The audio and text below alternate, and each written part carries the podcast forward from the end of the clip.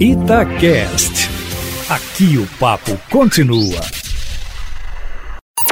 Em cima do papo, com Edilene Lopes.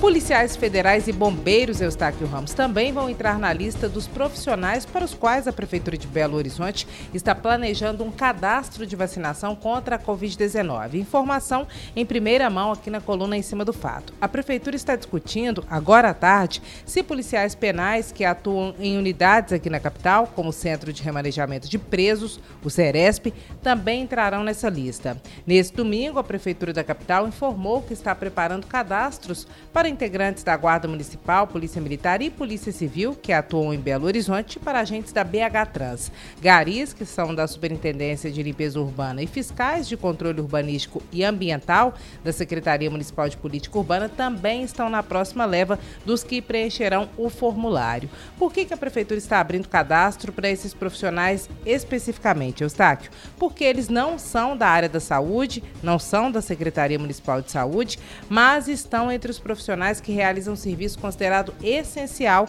e estão em contato direto com o público. Ontem, quando essa notícia foi divulgada, as pessoas perguntaram, e com toda razão, e os coveiros? Os coveiros e pessoas que trabalham em serviço funerário estão entre os profissionais da saúde e aqui em Belo Horizonte, os que têm mais de 60 anos começaram a ser vacinados na última sexta-feira. O dia a dia desses profissionais, Eustáquio, é de contato direto com o público e com pessoas infectadas, já que eles carregam caixões de pessoas que foram vítimas da Covid-19. A imunização direta da população, para que todo mundo em casa entenda, é responsabilidade dos municípios, que devem obedecer à ordem nacional dos grupos prioritários, mas que dentro deles pode estabelecer uma escala de priorização. Exemplo: entre os profissionais da saúde, vacina-se do que tem mais risco sanitário para o que tem menos risco sanitário. Segundo o Plano Nacional de Vacinação, primeiro vem os profissionais da saúde, depois idosos, população indígena ou quilombola escola, pessoas com morbidades, trabalhadores da educação, forças de segurança e assim por diante. A lista completa, Eustáquio, está na coluna em cima do fato no site da Itatiaia. Apesar de haver alguma liberdade de priorização nos municípios e nos estados, é preciso haver uma lógica e bem justificada, Eustáquio, senão ocorrem questionamentos como os que são feitos à Secretaria Estadual de Saúde, que é alvo de uma CPI.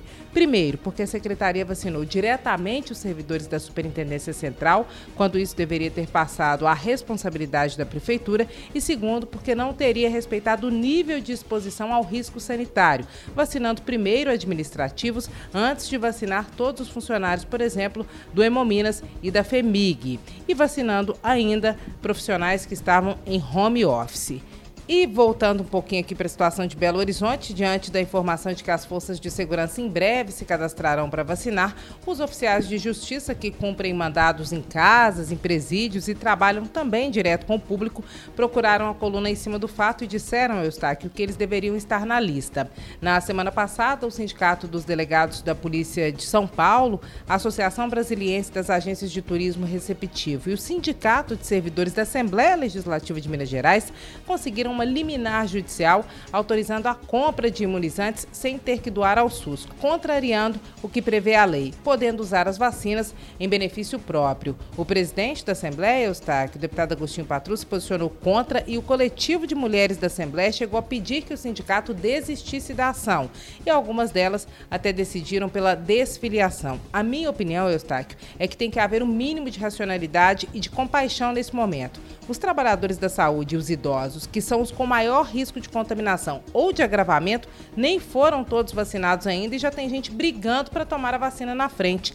Cada um que passa na frente da prioridade é um pai, um avô, um trabalhador da saúde que está cara a cara com o vírus e que acaba ficando para trás. Se for discutir prioridade mesmo, tem um tanto de gente reivindicando que corre menos risco que um caixa de supermercado, de farmácia, que um motorista de ônibus, de táxi, de aplicativo, que alguém que pega coletivo lotado todo dia, até que muito jornalista.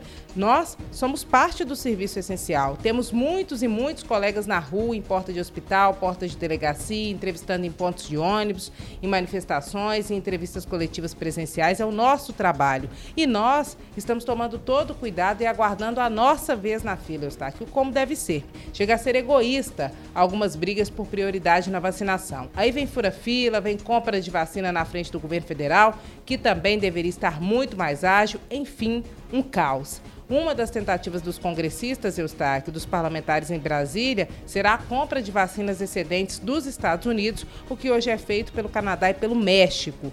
Tem político pensando até em lockdown em todo o Brasil por mais 30 dias, já que a taxa de transmissão está mais veloz que a de vacinação. Esses assuntos todos foram abordados no podcast Abrindo o Jogo de hoje, que foi com o deputado federal Aécio Neves, do PSDB. Também está disponível no site da Itatiaia, nas redes sociais da rádio e também nas minhas redes sociais, no Instagram, arroba.